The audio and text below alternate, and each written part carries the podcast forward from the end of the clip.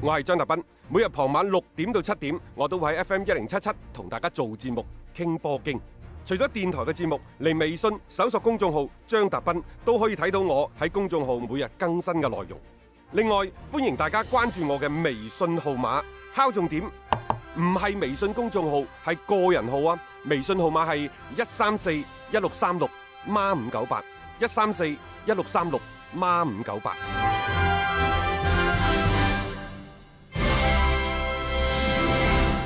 接住落嚟呢，我哋睇歐洲足球部分嚇。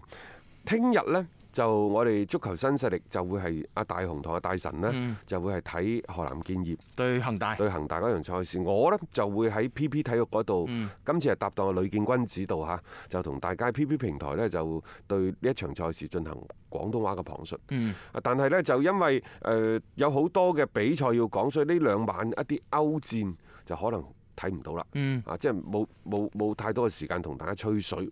今晚仲相對好啲啊，今晚係嗯阿比萊比錫阿比萊比錫對對馬馬體體會會，嚇聽晚嗰場大嘢啊！係啊，聽晚嗰場波呢，又禮拜五、禮拜六個凌晨，我相信好多人都會都睇緊好關注睇睇吧。係係啊，冇錯巴塞對拜仁慕尼黑，但係我哋都唔講住呢啲波先，嗯留翻慢慢或前瞻或回顧都好。嗯我想講講祖雲，嗯因為祖雲最近呢，有好多好多好詭異嘅事情發生。嗯，譬如喺意甲嘅 V.I.P 最佳球員嗰度係迪巴拉，係啊，咁然之後呢，祖雲達斯你話喺呢一個意甲最佳球員嗰度冇使橫手呢，打死我都唔信。但係祖雲自己俱樂部官方嘅俱樂部嘅最佳球員係 C 朗，即係其實好似割裂 咁。但係我呢個所謂割裂呢，你會覺得好似啲車前到後。啊，好啦，而家再過到嚟，到底 C 朗同祖雲達斯係選擇兩相安好、靜悄悄咁分手，抑或係用一種比較激烈嘅方式去解除雙方嘅合作呢？你未知㗎。仲有啱啱好迪巴拉。喺祖雲達斯嘅幫助之下，我相信呢句説話冇講錯吧？迪巴拉喺祖雲達斯嘅幫助之下，斬獲咗意甲嘅 MVP，但係而家佢亦都可能要離隊。冇錯。啊，奇怪吧？呢、個局真係有少少呢詭異。係啊，即係好似錯綜複雜得嚟咧，就好似奇招疊出係咁 啊樣。，嗱，C 朗留唔留低？三五歲，佢留低繼續要作為核心嘅話，一定會逼走迪巴拉。絕對喺呢個過程當中。迪巴拉到底呢個 MVP 係點樣嚟嘅？嗯並且有傳呢，就係攞完 MVP 之後呢，迪巴拉就話想要一千五百萬年薪，一 一千五百萬。千五百 萬。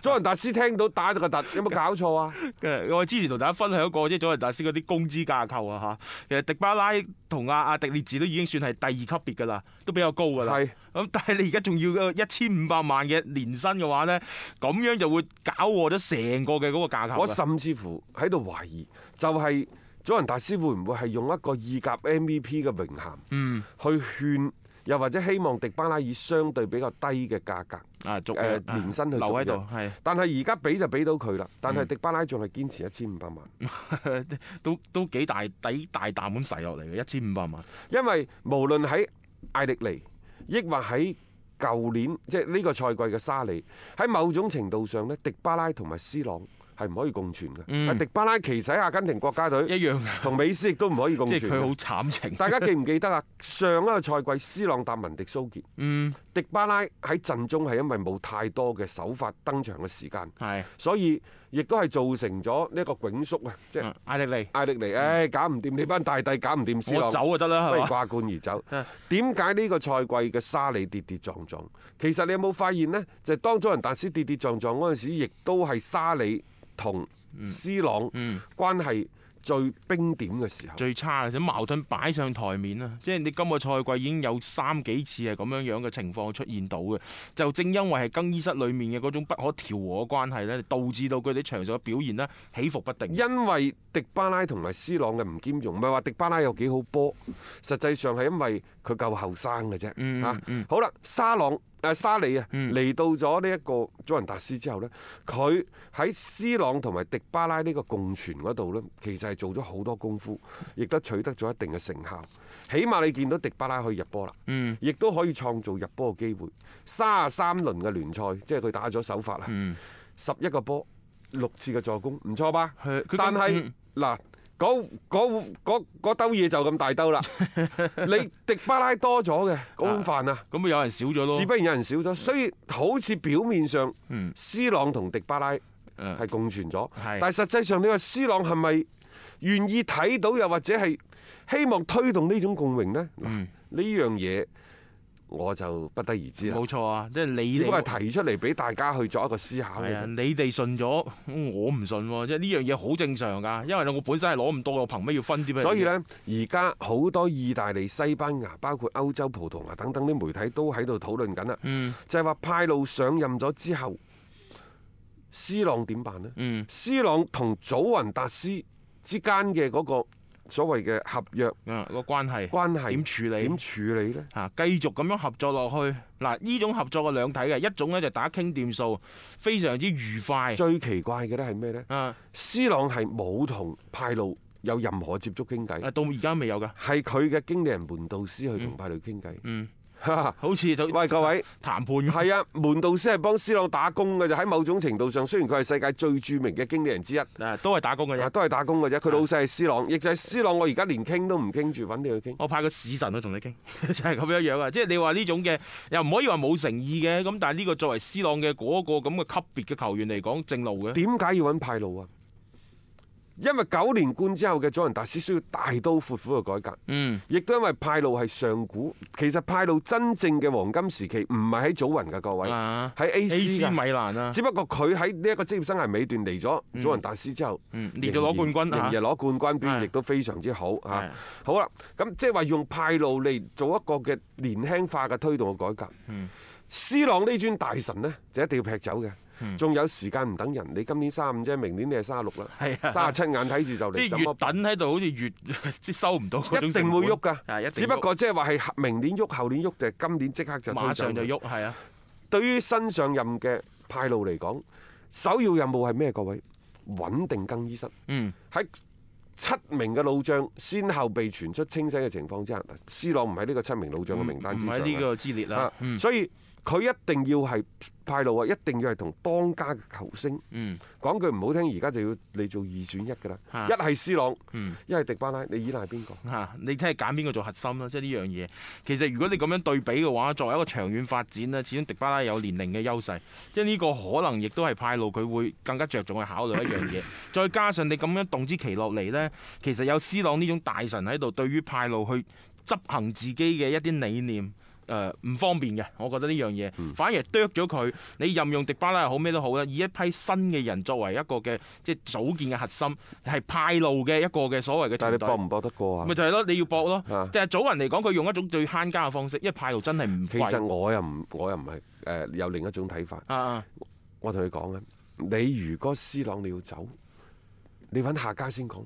嗯你唔係話走就走嘅，三十五歲，你覺得你為情懷回歸翻曼聯？曼聯而家唔一定嗯而肯制家唔㗎。制。因為三德子嗰度，第一佢唔一定負擔你斯朗咁貴嘅人工。誒、嗯你三十七八歲翻嚟五六百萬就一回事嘅 啫。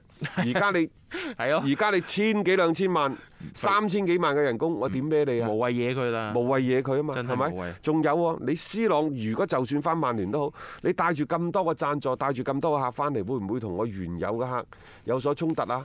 再或者即係斯朗翻去做嗰個前提，就係啲咩大嘅體育裝備啲巨頭可唔可以即係負擔大部分嘅人工啊？嗯啊等等，其實負擔大部分嘅人工本身人哋要俾曼聯嘅，而家俾咗斯朗，即係呢啲都係要傾嗯嘅。好啦，大巴黎，大巴黎其實未必接得住斯朗，嗯因為佢已經有麥巴比。嚇，尼尼馬馬喺度，呢個人工太貴太貴啦。嚇啊，當然形象大人嗰啲即係冇咩唔可能係嘅，你再傾啦。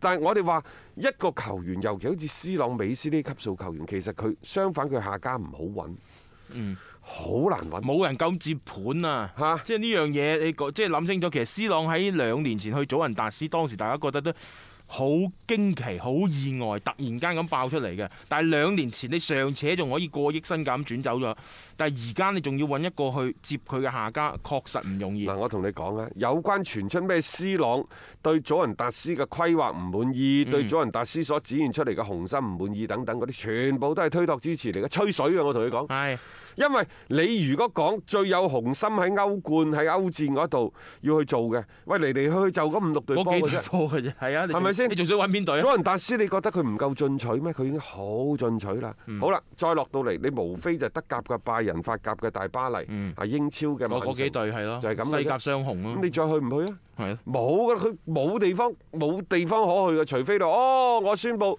差唔多啦，翻鄉下耕田咁樣。我覺得翻葡斯萄牙效朗斯力朗唔會啊， 佢佢啲人永遠都要企喺一個一線嗰度嘅，即係因為你一係未未打打唔出嚟，打出嚟佢絕對唔會退不。過呢，呢個就就亦都係我哋足球新勢力存在嘅價值基礎啊，嗯，有水可吹啊嘛。 即係無論佢去邊度都好，佢一定係搞搞風搞雨，撲朔迷離，嗯懸念突出啊。其實咁樣係咪保持咗一個球員本身同埋俱樂部本身嘅熱度呢？係呢個絕你對。信唔信呢個世界啲 KPI 喺冇波打嗰陣時，佢同你簽約嗰陣時，大大家做一啲傳播咗啲產品銷售，你就知㗎啦。嚇、嗯你要達到幾多嘅嗰個傳播率、銷售率、嗯咩轉化率？人哋係成年同你講嘅，唔係話你打波嗰陣時講嘅，就算冇波打都好。係啊喂，斯朗喺嗰、個佢自己嘅咩社交媒體整條嘢，話幾廿萬。係咯，咁咪啊點同啫？喐個動作，人哋又話可能有啲咩 若有所指之類嗰啲嘢，呢啲佢就本身就係自帶流量嘅一種體現嚟啦。誒，所以你話即係風吹草動，誒而家 C 朗，我覺得佢更加需要呢一種嘅所謂新聞啦，嚟繼續活化佢嘅嗰種嘅即係功能先啦。佢個人嘅一個人設本身就係咁樣樣，即係並唔係話佢一定需要話要搞一啲咩嘅話題出嚟，只不過呢，本身佢就係一個自帶流量嘅超級巨星，所以祖雲啊同佢啊，我哋再睇睇佢嚟緊嘅發展先。入波得分，聽得開心。 Absolute genius! Shoots yes! He's done it! 足球新勢力， It's magnificent!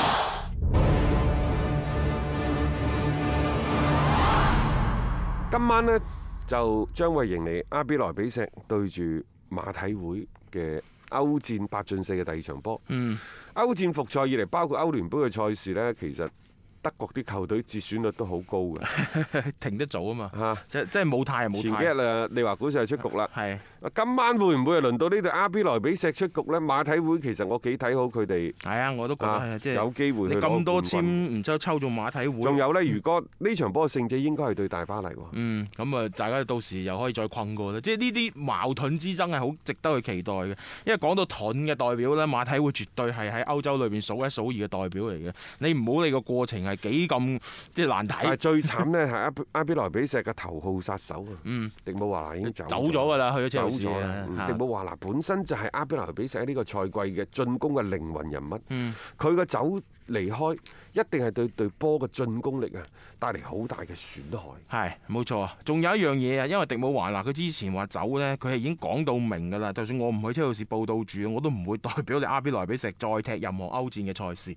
即係一個當家嘅核心球星咁樣講出呢句説話呢，其實對佢本身更衣室嘅種士氣嘅打擊都幾大。仲有啊，其實阿比誒呢一個馬體會，馬體會喺歐戰嗰度有兩大黑星啊，好衰嘅。係皇馬啦，仲有祖記，係係啊，祖雲達斯打其他球隊唔得，佢打打馬體會打馬體會零舍有心得。啊咁所以而家呢，就即係兩大黑星已經出局，一個唔覺意嗯喺二零一九到二零二零賽季，佢係迎嚟咗最好嘅奪衝冠擊嘅歐冠冠軍嘅機會。嚇，即係有有一次嘅機會啊！因為其實斯蒙尼本身嚟講呢，就就爭呢個歐冠冠軍係作為一個突破嘅啫，聯賽冠軍都攞過嘅。即係你可以睇到就呢隊嘅馬體會，其實佢喺歐戰呢種嘅淘汰賽階段，誒賽會制又好咩都好啦，佢係好識踢呢種波嘅風格上邊係更加穩守啦。然之後呢，佢哋唔需要利用太多嘅進攻嘅機會，就係、打嗰種嘅成功率嘅啫。一隻波有時足以係將成場比賽係收低落嚟嘅。咁呢個就要睇你阿比萊比錫你嘅心態係點樣樣。但係馬體會有球員感係染病毒喎，有兩位啊，啊。維沙爾高同埋呢一個哥利亞嘅，咁兩位就應該就係隔離咗㗎啦。咁其他嘅球員呢，都係冇咩問題嚇，可以去到葡萄牙嗰邊進行呢場比賽。但係對於呢一場賽事嚟講，馬體會算唔算係熱門嗰隊咧？會啊，絕對係熱門啦。但係馬體會作為需要作出一定讓步，又或者比較熱門嗰隊波呢，其實呢樣嘢你係擔心。所以你話一比一呢啲咪好正常咯，踢加時啊，馬體會搞正。之前對利物浦都係加時搞正嘅啫嘛，你點知呢場波會唔會係重蹈覆轍啊？馬體會其實嗯都兩三次入決賽，最終都係捧唔到杯。睇睇今晚佢哋嘅發揮會係點樣樣，定抑或阿比萊比錫亦都繼續佢哋嘅神奇之旅嚇。我哋今日節目時間亦都先到呢度啦。咁聽日咧六點鐘啊，同大家睇恒大，阿斌哥同大家 P P 體育嗰邊啦，帶嚟粵語嘅解説，大家千祈唔好錯過啦。